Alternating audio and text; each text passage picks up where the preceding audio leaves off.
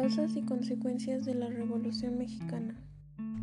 La Revolución Mexicana es el movimiento armado iniciado en 1910 para terminar la dictadura de Porfirio Díaz y que culminó oficialmente con la promulgación de la nueva Constitución Política de los Estados Unidos Mexicanos de 1917, siendo esta la primera a nivel mundial en reconocer las garantías sociales y los derechos laborales colectivos. Al inicio del mandato de Porfirio Díaz, se dieron sublevaciones de gente perteneciente al antiguo régimen liberal y que, aunadas a una serie de acontecimientos políticos, económicos y sociales, fueron punto clave para el surgimiento del movimiento de la Revolución Mexicana, pudiendo concretizar entonces su régimen, como el resultado de las siguientes causas. Una de ellas fue la desigualdad social y la concentración de la riqueza pues es cierto que durante el porfiriato nuestro país tuvo un crecimiento económico importante. Sin embargo, la riqueza quedó repartida en unas cuantas manos nacionales y en otras pocas extranjeras. No existía la libertad política, es decir, el pueblo no podía elegir a ningún representante dentro de los poderes estatales ni federales. Estos eran impuestos por Porfirio Díaz quien pese a estar en contra de la reelección, permaneció en el poder más de 30 años.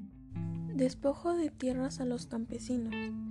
Díaz hizo una serie de reformas a la legislación que facilitaban la entrada a compañías extranjeras para que se adueñaran de terrenos baldíos, los cuales en realidad pertenecían a los indígenas campesinos o gente muy pobre que no tenía el dinero para trabajar sus tierras y eran despojados de ellas.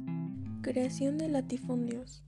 Las haciendas de gran extensión pertenecían usualmente a unos pocos propietarios, mientras la mayoría de los mexicanos morían de hambre.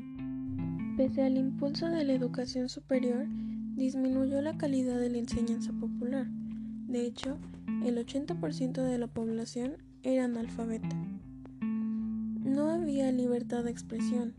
La prensa tenía prohibido emitir cualquier tipo de opinión en contra del gobierno y las huelgas estaban prohibidas para todos los sectores. Obreros y campesinos carecían de protección laboral, por lo cual estaban expuestos a la sobreexplotación, pues la mayoría de los trabajadores incluso debían cumplir con jornadas de más de 12 horas por un sueldo miserable de 75 centavos. Represión y uso de la fuerza. Se sabe que las condiciones laborales eran pésimas. Sin embargo, cuando los trabajadores y campesinos trataban de manifestar su inconformidad, fueron reprimidos brutalmente. Un ejemplo es el asesinato de obreros durante la huelga de Cananea de 1906 y de Río Blanco en 1907. Antecedentes. Un aspecto importante y muchas veces ignorado es que la Revolución Mexicana tuvo como precursor a un intelectual y político oaxaqueño de gran importancia, Ricardo Flores Magón. Ricardo, junto con sus hermanos Jesús y Enrique, fueron influenciados por el resentimiento de su padre, el coronel Teodoro Flores, que sentía por Porfirio Díaz pues éste no lo había reconocido ni retribuido por su servicio a la nación durante la invasión francesa de 1867. Gracias a esto, y a que eran testigos de las constantes injusticias que se llevaban a cabo, desde muy jóvenes, los hermanos Magón se mostraron críticos ante el régimen y participaban en revueltas estudiantiles.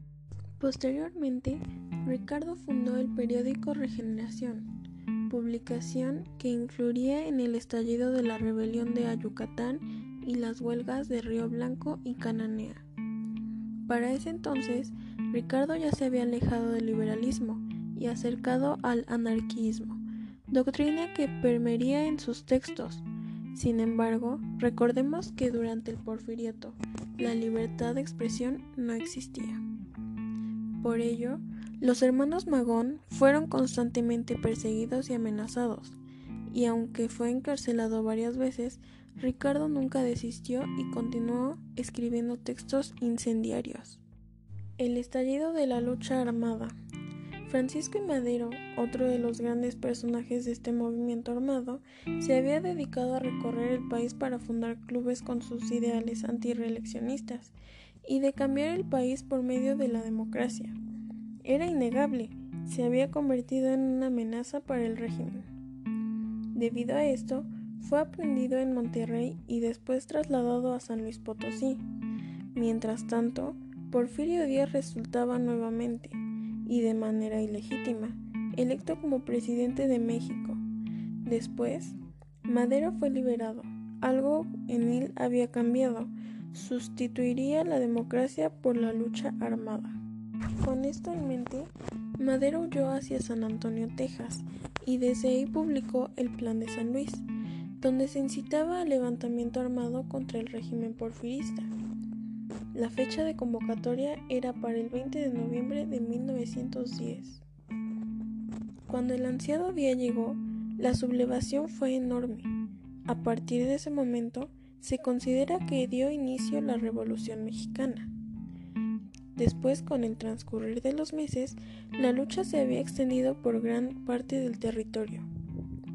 Y finalmente, después de que Madero atacara Casas Grandes, Chihuahua, Porfirio Díaz decidió renunciar el 25 de mayo de 1911.